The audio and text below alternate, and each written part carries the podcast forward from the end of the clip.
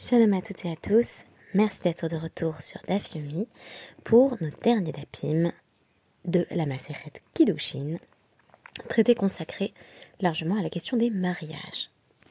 Vous connaissez sans doute toutes et tous la chanson Hijo de la Luna du groupe espagnol Mecano. C'est certes la version la plus connue, mais il existe également une version française, Dis-moi lune d'argent. Lorsque j'étais enfant, Dis-moi lune d'argent était ma chanson préférée.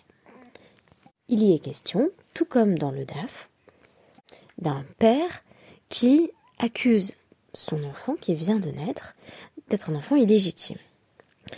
Tout commence lorsqu'une gitane prie la lune de lui présenter un époux. Prête à tout pour rencontrer un homme, elle consent à la condition émise par la lune, à savoir que l'enfant reviendra in fine à cet astre.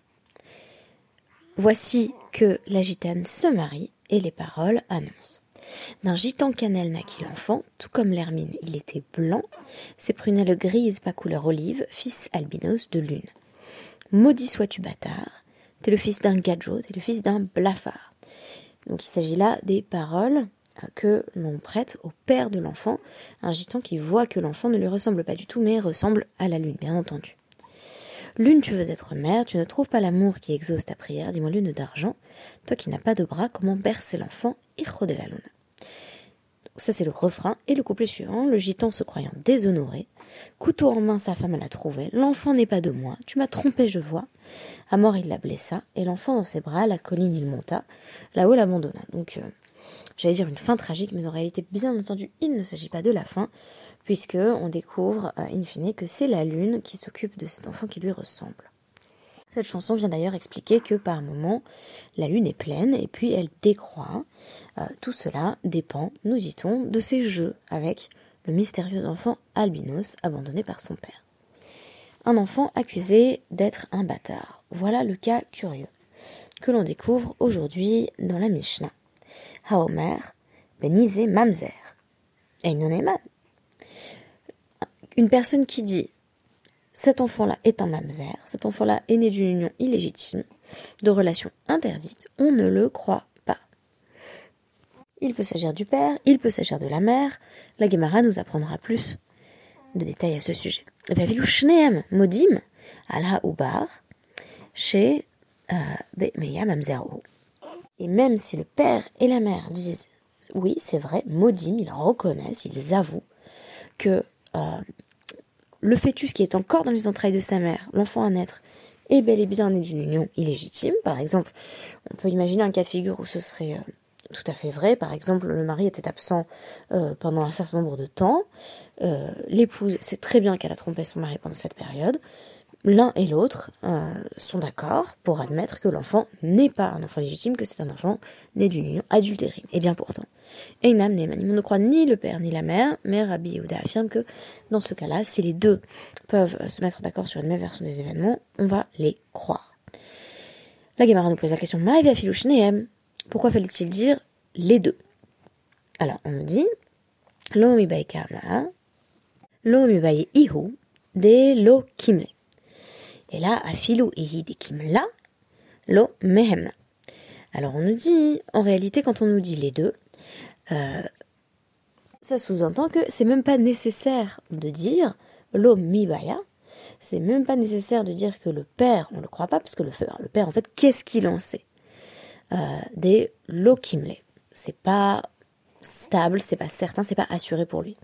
Qu'est-ce que ça veut dire que en réalité, euh, le père ne peut pas savoir à coup sûr qui euh, est le véritable père de l'enfant, ou plutôt l'époux légitime ne peut pas être absolument sûr. Un enfant qui naît, on peut pas voilà, avoir la certitude absolue, en tout cas à l'époque de l'Agmara, hein, si à l'heure actuelle on, peut faire des tests ADN, on ne peut pas avoir la certitude absolue que c'est bien l'enfant de l'époux légitime. Et là, filou ihi, des kimla. Mais quant à la femme, la mère, qui a priori pourrait savoir, par exemple avec les dates, elle sait bien si elle a trompé son mari ou non, elle sait bien à quelle date. L'omehemna, on ne la croit pas non plus, en d'autres termes. Les sages ont mis en place un système où l'on fait tout ce qui est en notre pouvoir, plutôt tout ce qui était en leur pouvoir, pour limiter bien entendu le nombre de mamzerim, d'enfants illégitimes. L'enfant, en d'autres termes, ne va pas être considéré illégitime si les parents avouent que effectivement euh, il y a eu par exemple une union adultérée, une relation interdite, mais lorsqu'il est inévitable socialement que l'enfant soit né d'une union adultérée. Je donnerai un exemple. Un mari qui était à l'étranger pendant de nombreux mois, euh, voire des années, euh, la femme, son épouse, se retrouve enceinte. Là, il est inévitable que l'enfant soit considéré comme mamzer, parce que la société entière le reconnaît comme mamzer. Il n'y a pas d'autre scénario possible.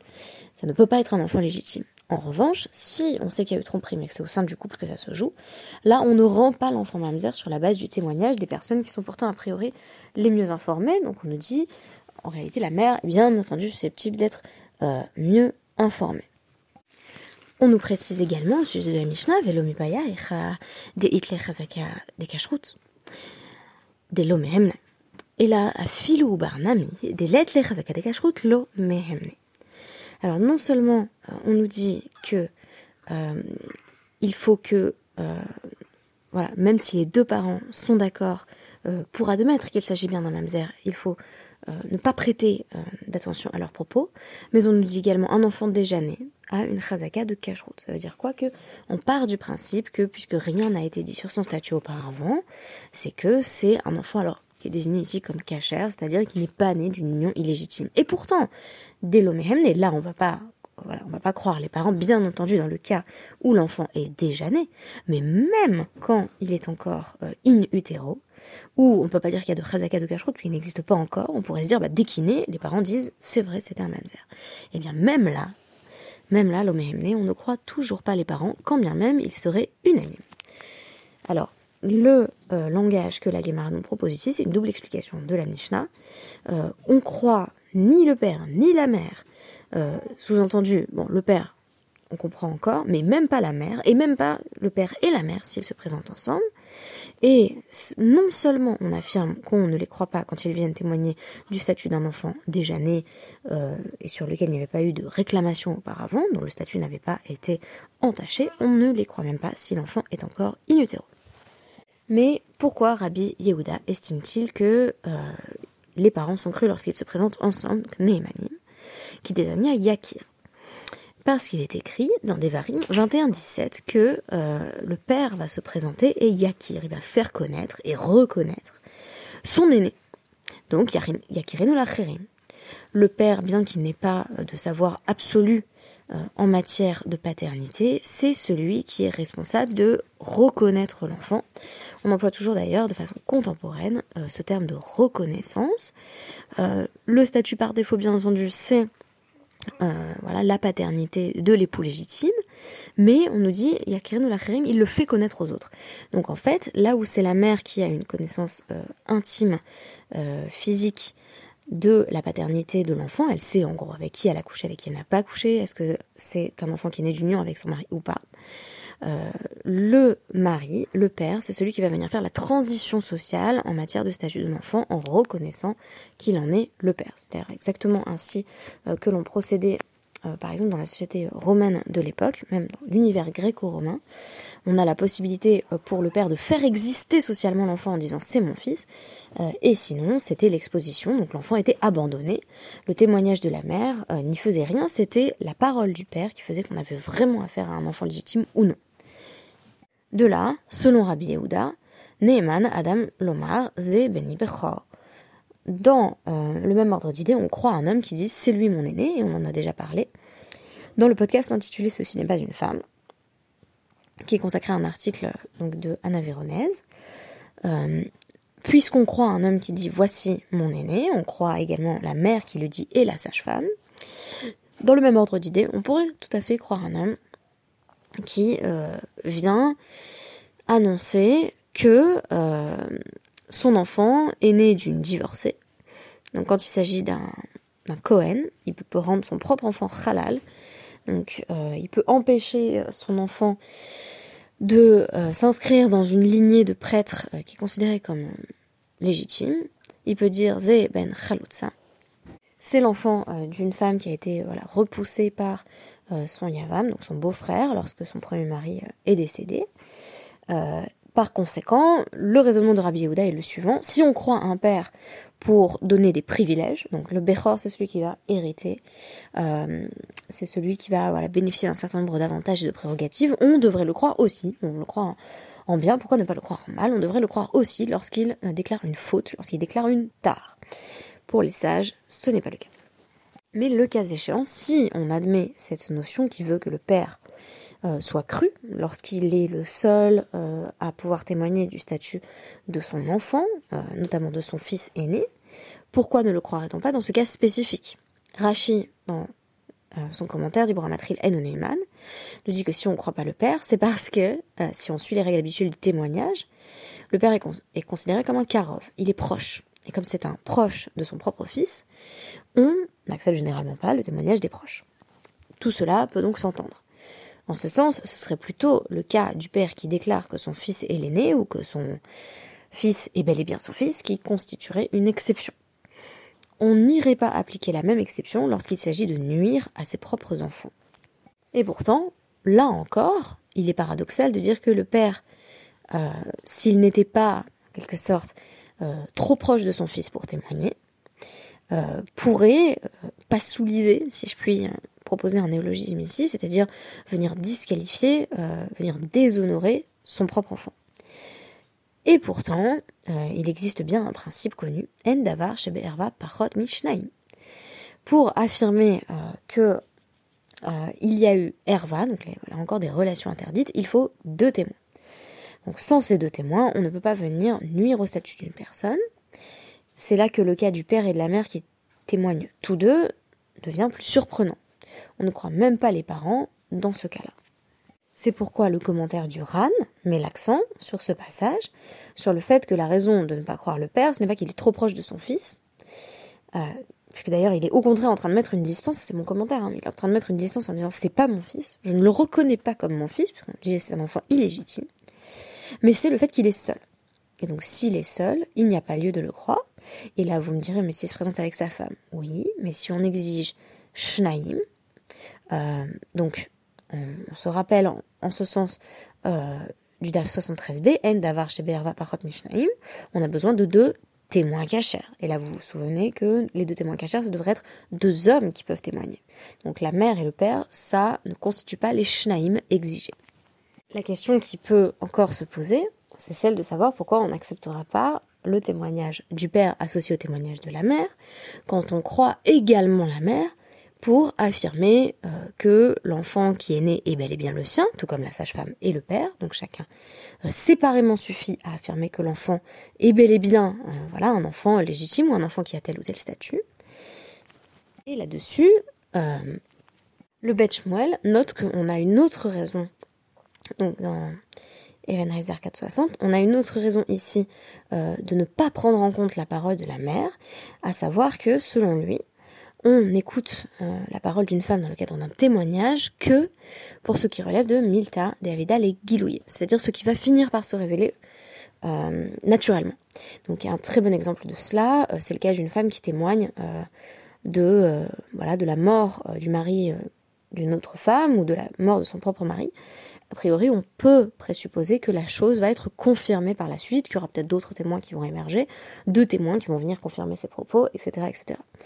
Or ici, si l'enfant est mamzer, on peut partir du principe qu'elle est la seule à savoir, et donc il n'y aura pas forcément de révélation de ce statut. Ce qui m'a le plus intéressé ici, c'est cette notion de les guilouilles, ce qui va être révélé. C'est comme si on nous disait, en ne croyant pas euh, les propres parents du mamzer, que si ça n'a pas été révélé, c'est-à-dire publiquement, si c'est pas connu euh, de l'ensemble de la société, euh, si il n'y a pas des preuves tangibles, alors c'est presque comme si on demandait aux parents de garder le silence à ce sujet. Nous avons évoqué plusieurs des stratégies mises en place par les sages, parfois en sous-main, pour euh, faire en sorte qu'il y ait le moins de mamzerim possible ou que leur statut se dilue dans la population. Nous avions évoqué euh, la méthode de Rabbi Tarfon qui consistait euh, pour un homme mamzer à se vendre comme esclave afin que ses enfants, une fois libérés, n'aient plus ce statut d'enfant illégitime. Nous avions évoqué d'autres stratégies euh, socialement connues à l'époque, comme par exemple le fait euh, de noyer sa mamzeroute dans de fortes sommes d'argent. Voilà, on fait un beau mariage avec quelqu'un qui est pas mamzer, puis au bout de quelques générations, ça va passer, parce que l'argent a permis de, contracter ce beau mariage. Mais ici, on a euh, également un procédé qui est évoqué euh, dans la Mishnah, à savoir que euh, même quand les parents ont des soupçons, euh, de forts soupçons, voire même peut-être une certitude, si la chose n'est pas sue et n'est pas visible, on ne va pas leur permettre de nuire à leur propre enfant. Très intéressant parce qu'il y a un principe à l'Afrique qui qu'on ne peut pas se nuire à soi-même, on ne peut pas s'accuser soi-même, mais ce principe ne devrait pas s'étendre, ou pourrait ne pas s'étendre en tout cas à la génération suivante. On devrait pouvoir accuser quelqu'un d'autre, même si c'est une personne qui est littéralement issue de soi. Très intéressant ici de nous parler du houbar, du fœtus qui est encore in utero dans le ventre de sa mère, donc on nous dit mais lui il pourrait tout à fait être accusé puisqu'il n'a pas encore de chazaka, il n'a pas été déterminé qu'il était cachère, qu'il n'avait aucune tare, mais on nous dit peut-être que là encore, un principe talmudique également qui veut que euh, le fœtus encore au sein de sa mère est comme une partie de sa mère, on ne puisse pas se causer de préjudice à soi-même, euh, et que euh, bah, la mère ici, on n'accepte pas son témoignage, une raison supplémentaire qui est pas liée d'ailleurs aux lois du témoignage et à la prise en compte de la parole des femmes, c'est qu'elle s'accuse elle-même en accusant le fœtus. Euh, et une fois que l'enfant est là encore en dehors d'elle-même, eh bien on n'a pas envie de venir nuire à la chazaka précédente. La chazaka c'est ce qui s'est renforcé. Et ce qui s'est renforcé, c'est l'impression que ce serait un enfant légitime. Donc, même dans les cas où il y avait un fort soupçon des parents, on allait ne pas écouter euh, ce qui était euh, émis euh, par les parents eux-mêmes, de sorte qu'on avait finalement moins de mamzerim, euh, quand bien même on imagine un cas voilà de, de parents qui sauraient très bien ce qui s'est passé, je l'évoquais en début de podcast, voilà le mari savait qu'il n'avait pas eu de relation avec sa femme à ce moment-là, euh, la femme sait très bien qu'elle a trompé son mari, donc on pourrait dire voilà, ils avouent. Mais cette logique de l'aveu, de culpabilité, ça peut faire du bien au niveau personnel, est très nuisible à l'enfant, puisqu'il aura ce statut qui va ensuite être, euh, bien entendu, transmis de génération en génération.